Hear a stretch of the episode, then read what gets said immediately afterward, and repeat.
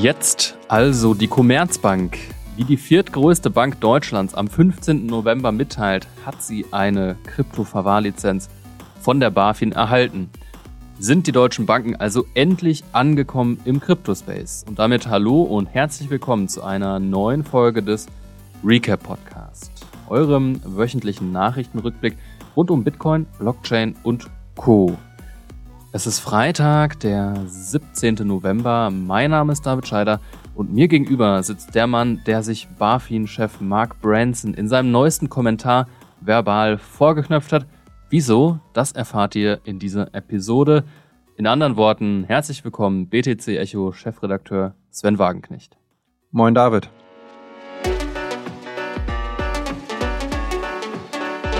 Achtung, dieser Podcast stellt keine Anlageberatung dar. Alle Aussagen dienen lediglich der Information und spiegeln die persönlichen Meinungen unserer Redakteurinnen und Redakteure wider.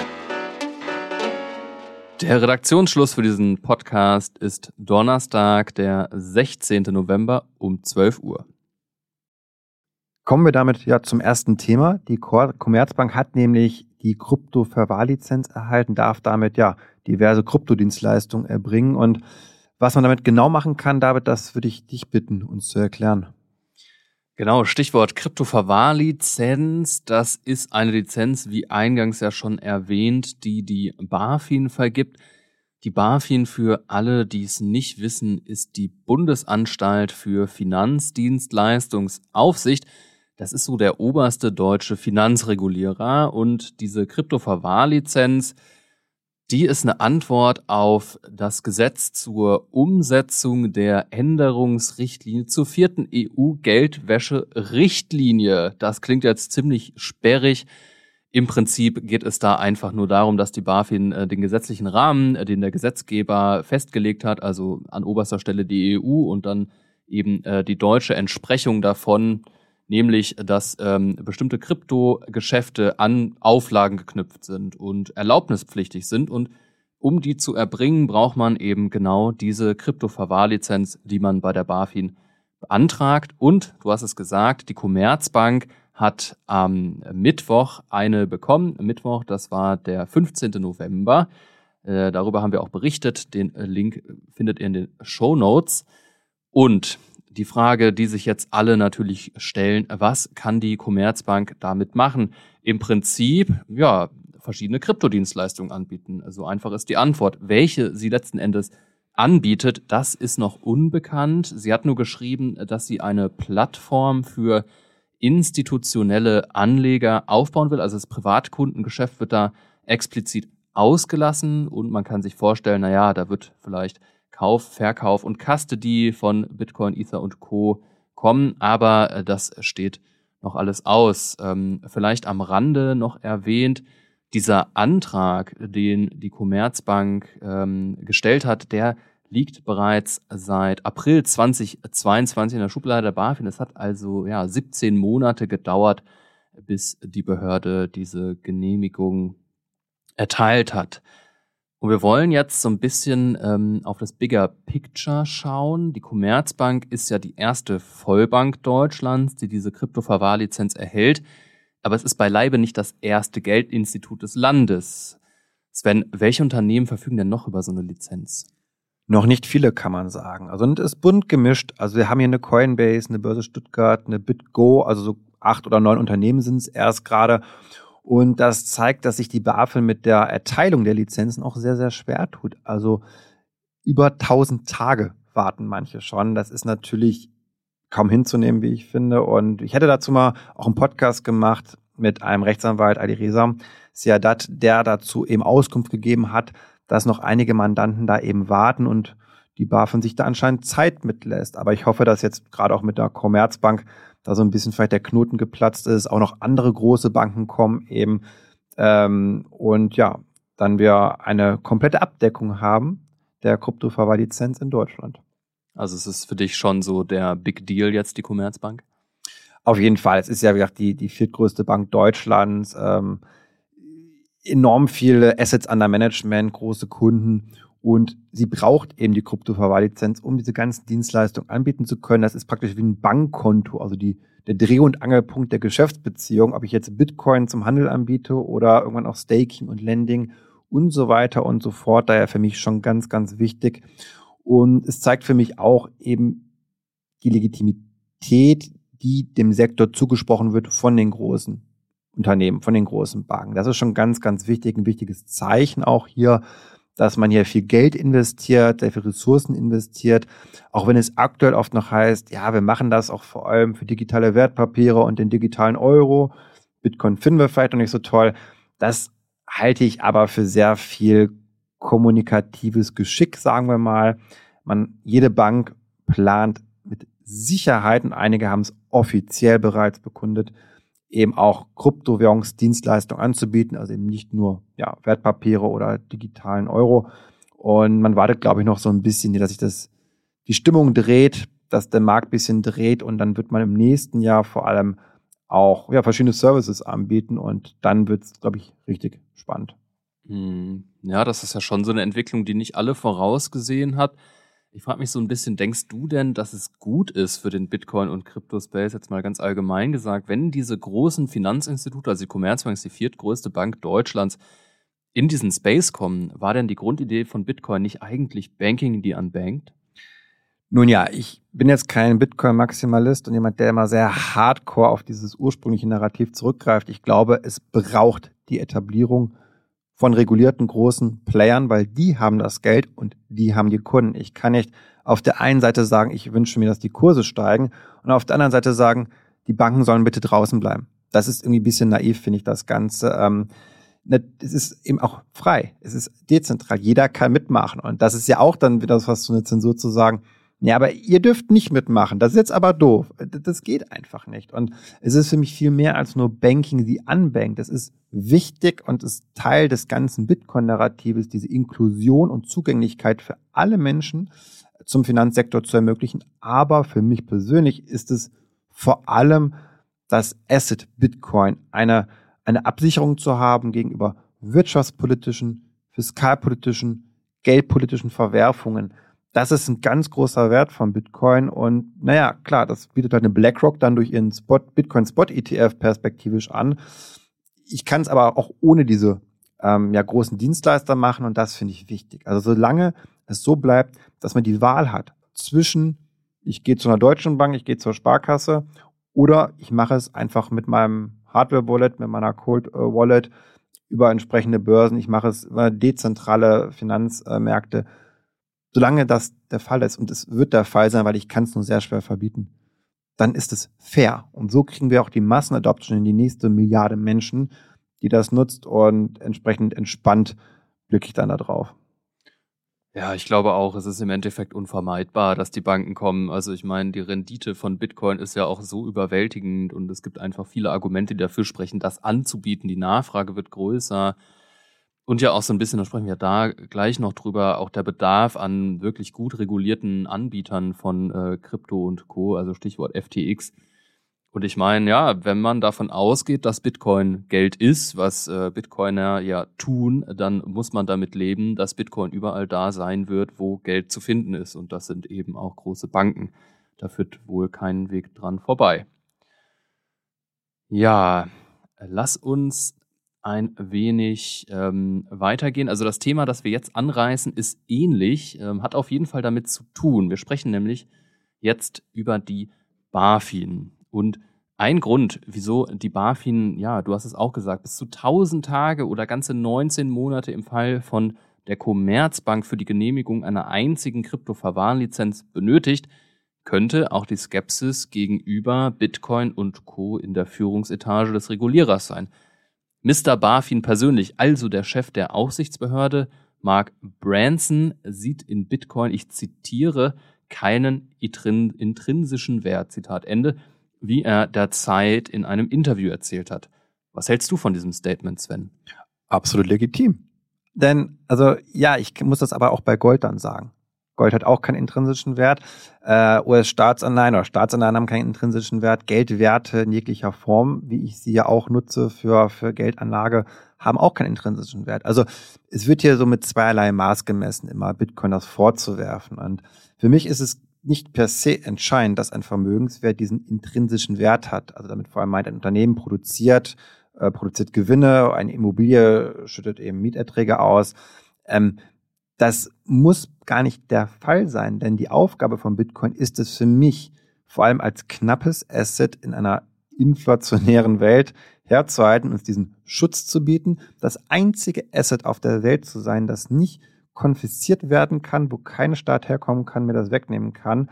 Ähm, diese Unabhängigkeit ist ein Wert an sich und daher, ja, es ist etwas plump vielleicht, das so auszudrücken. Er hat es ja auch noch gesagt, es ist hochspekulativ Bitcoin, wo man auch wieder sagen muss, ja, welches Asset ist denn nicht hochspekulativ? Die Kurse von Staatsanleihen sind zum Beispiel, als die Leitzinsen so stark gestiegen sind, richtig eingebrochen. 60 Prozent zum Teil. Eine sichere Staatsanleihe. Hochriskant. Ähm, Wirecard, ein DAX-Unternehmen, ist Totalverlust äh, passiert. Ähm, Energiekosten können wir uns anschauen. Die ganzen Preise für Gas, für Öl und so weiter und so fort. Erinnern wir uns an letztes Jahr. Der Gaspreis ist durch die Decke gegangen. Alles Vermögenswerte kann ich in alles investieren, aber anscheinend hochspekulativ. Das ist Krypto. Entsprechend, ja, ich muss da manchmal so ein bisschen schmunzeln, wie er dann oder wie die Aufsichtsbehörden oft so ein bisschen zu stark diese neue Anlageklasse diskriminieren. Hm. Ja, ich habe mich auch so ein bisschen an diesem Wort intrinsischer Wert aufgerieben. Also wie du schon richtig gesagt hast, was ist, was hat denn einen intrinsischen Wert? So etwas wie objektiven Wert würde jetzt die österreichische Schule der Ökonomie sagen, gibt es gar nicht. Also jeder Wert entsteht durch persönliche Präferenz im Prinzip und natürlich auch durch Angebot und Nachfrage. Also so funktioniert nun mal Preisfindung am Markt. Das ist äh, das Normalste der Welt und du hast vollkommen recht. Ähm, da kann man jetzt Bitcoin nicht äh, an die Seite stellen als etwas, was vollkommen anders funktioniert wie alle anderen Assets. Wir bleiben aber einmal bei diesem Interview. Das ist, ähm, hat der BaFin-Chef gestern der Zeit gegeben. Und ich möchte noch ein weiteres Zitat vorlesen. Sven, ähm, Zitat, die ursprüngliche Idee des Bitcoin bestand darin, eine Finanzwelt ohne zwischengeschaltete Akteure wie Banken zu erschaffen. Aber rund um Kryptowährung ist eine ziemlich klassische, zentralisierte Industrie gewachsen. Eine Art paralleles Finanzsystem, das diese Idee konterkariert. Zitat Ende. Stimmst du damit überein? Zum Teil ein bisschen schon. Also wir haben einige Krypto-Projekte, die einen sehr hohen Zentralisierungsgrad haben und wo am Ende dann die Entwickler darüber entscheiden, wie das Protokoll weiterläuft oder nicht, auch mal die Blockchain anhalten können. Und wir sehen ja auch viele Wagniskapitalgeber, die sich sehr große Anteile an Token dann ähm, vereinnahmen und sehr viel Einfluss auch ausüben können. Also es sind gewisse Wahrheit ist da dran. Auch gerade viele, ich sag mal, Bitcoin-Maximalisten werfen das ja auch oft eben nicht Bitcoin, aber eben Altcoins dann auch vor, dass sie zu zentralisiert seien. Ähm, allerdings finde ich, muss man auch eingestehen zu sagen, es ist immer noch bei weitem dezentraler als unser Bankensystem. Es sind ganz andere Infrastrukturen und ich bin eben in der Lage, über die Nutzung diverser Blockchain-Protokolle, und damit meine ich jetzt nicht nur Bitcoin, ohne eben zahlreiche Mittelsmänner Transaktionen auszuführen, komplexe Finanzdienstleistungen abzubilden, Stichwort DeFi. Und selbst die Banken selbst schauen ja immer öfter darauf, wie sie diese Protokolle nutzen können. Ja? Also ob es jetzt eine, eine JP Morgan ist, die jetzt mit Aave rumhantiert, ähm, ob man Polygon nutzt, um Wertpapiere zu begeben, ob man äh, digitale Währungen, also in dem Fall Fiat-Geld, versucht auf Blockchain-Protokollen herauszugeben. Also da ist so viel Neues dran und die Dezentralisierung ist für mich da nicht immer der einzig ausschlaggebende Punkt. Also wir müssen da besser werden, aber wir können nicht erwarten, dass jedes Projekt am Anfang, von Anfang an dezentral ist. Das geht einfach nicht. Das ist nicht binär schwarz oder weiß zwischen dezentral und zentral. Es sind viele Graustufen, viele Abstufungen. Und daher finde ich, sollte man sich mit dieser Kritik, die kann man äußern, aber sie ist nicht so gewichtig, wie sie hier scheint in meinen Augen. Mm. Ja, mich hat das sogar ein bisschen mehr getriggert als dich, als dich, weil ich sie so ein bisschen wohlfeil finde. Also immer wieder FTX ins Spiel zu bringen, das ist ja nicht falsch, aber niemand ist und war gezwungen, seine Coins auf FTX, Binance und Co. liegen zu lassen. Es gibt ja mittlerweile eine Reihe von kleineren Startups. Viele haben so Sparplan-Sachen, über die man Bitcoin beziehen kann. Und die sind eben das Gegenteil von diesen großen zentralisierten Anbietern. Also es gibt so viele Wege, Bitcoin zu kaufen und verwahren. Und natürlich sollte man seine Co Coins im ja, Cold Storage halten. Darauf weisen wir ja immer wieder hin, wenn ihr ein gewisses Level und wenn ihr ein gewisses Verständnis von Bitcoin habt. Und man kann eben auch Node betreiben. Auch das ist bei Bitcoin ziemlich einfach und das fördert die Dezentralität. Also es gibt ja genug Möglichkeiten, auch Bitcoin eben so zu nutzen, wie es sagen wir mal ursprünglich vorgesehen war oder wie dieser Graswurzel-Gedanke von Bitcoin hat. Ähm, ich finde, das ist so ein bisschen, also das kann man in dem Zusammenhang schon auch mal nennen und einordnen. Und da sieht man so ein bisschen, naja, entweder er weiß es nicht besser oder er lässt eben diese Diversität, die es ja im Crypto-Space auf jeden Fall gibt, ja, einfach weg. Ähm, das aber nur so am Rande.